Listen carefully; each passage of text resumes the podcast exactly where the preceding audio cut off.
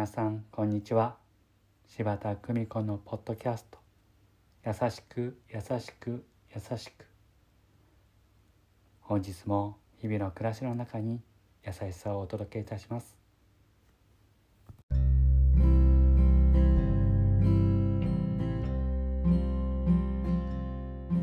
見取り師柴田久美子でございます。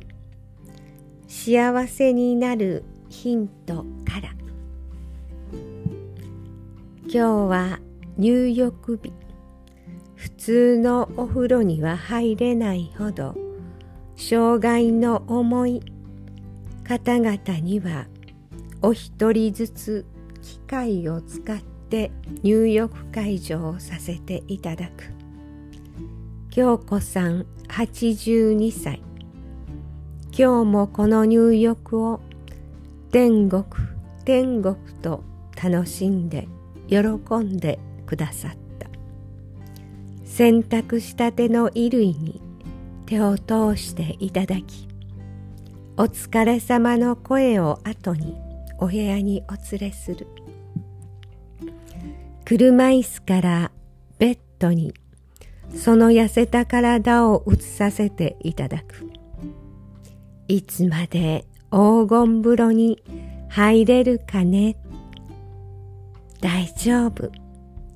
ずっとずっとと私。人生は愛の修行の道と私は思う。戦争で身寄りを全部なくし私は結婚もせず子供もいない。でもね、周りの人を十分愛してきたのに、まだ終わらないのかね、と続く。京子さんは深い信仰を持っておられる方。私はとっさに二人で平和を祈りましょうねと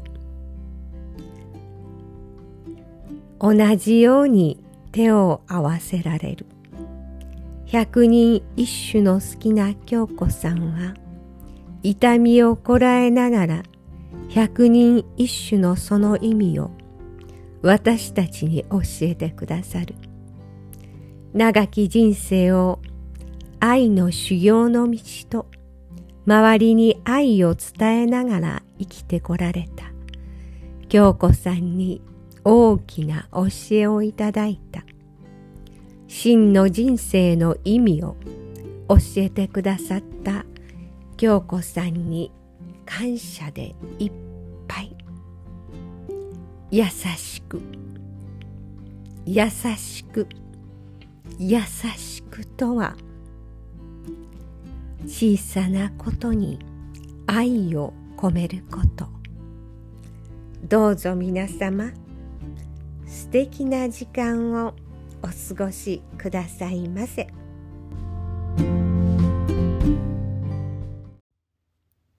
ご視聴ありがとうございました。今日も素敵な一日をお過ごしください。